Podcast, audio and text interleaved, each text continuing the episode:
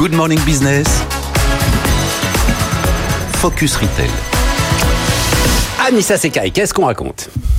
Vous dis PNL, Booba, Rihanna, en plus de leur musique, ces artistes ont un autre point commun, le succès des pop-up stores, des magasins éphémères qu'ils ont ouverts chacun à Paris. Et à chaque fois, ça crée l'événement. Il faut attendre des heures pour espérer repartir avec l'une des pièces de la collection.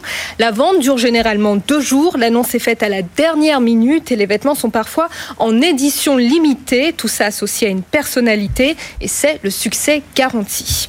PNL, c'est un groupe de rap composé de deux frères. Pour vous donner une idée, l'un de leurs clips tournés au sommet de la Tour Eiffel a été vu plus de 95 millions de fois.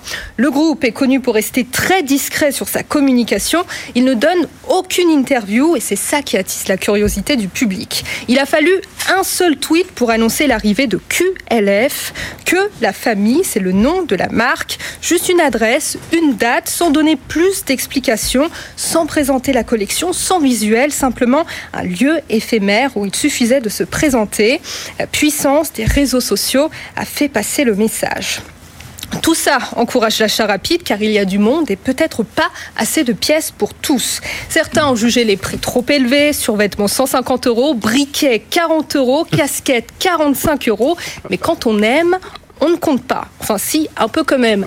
La chanteuse Rihanna aussi a lancé un pop-up store dans la capitale pour présenter Fenty, sa collection en collaboration avec le groupe LVMH. Mais ici, c'est du prêt-à-porter de luxe.